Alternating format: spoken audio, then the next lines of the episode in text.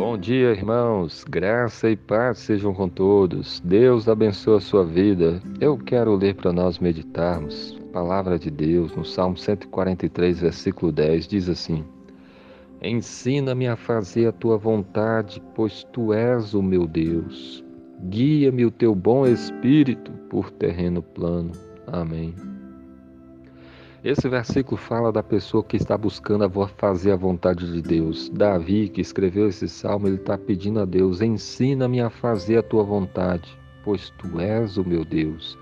E nós também devemos buscar compreender a vontade de Deus e pedir a Deus para nos ensinar a fazer aquilo que agrada a Ele. Ensina-me, Senhor, a fazer a tua vontade. A boa notícia é que Deus nos deixou a sua palavra e a palavra de Deus, a Bíblia Sagrada, as Escrituras Sagradas, elas nos ensinam qual é a vontade de Deus para as nossas vidas. É na Bíblia que você vai encontrar os mandamentos, é na Bíblia que você vai encontrar o que, que, você, o que, que você deve fazer para ser salvo. Ou seja, você deve se arrepender dos seus pecados e crer em Jesus, porque é isso que a Bíblia ensina.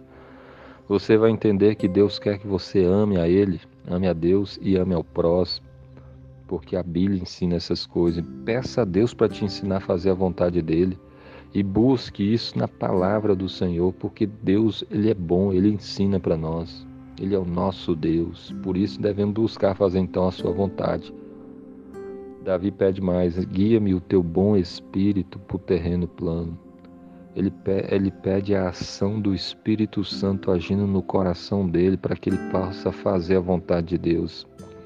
A gente muitas vezes até sabe qual é a vontade de Deus, mas na nossa fraqueza, na nossa carnalidade, muitas vezes a gente não tem, não faz. Mas e isso mostra para nós o quanto nós precisamos da ação do Espírito Santo agindo dentro de nós inclinando os nossos corações para a vontade do Senhor, para que a gente faça então aquilo que agrade a Deus. E é o Espírito Santo que age dentro de nós. Então, busque conhecer a vontade de Deus, mas busque também a ação de Deus dentro de você para que você ande por terreno plano, ande pela vontade de Deus, faça aquilo que agrade o Senhor.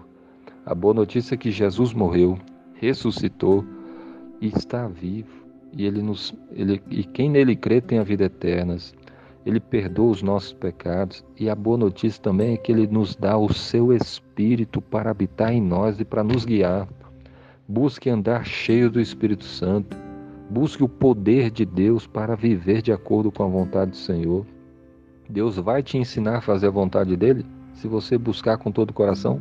Claro que vai e Ele também vai te encher com o Espírito Santo para você ser capacitado, guiado pelo bom Espírito de Deus por terreno plano.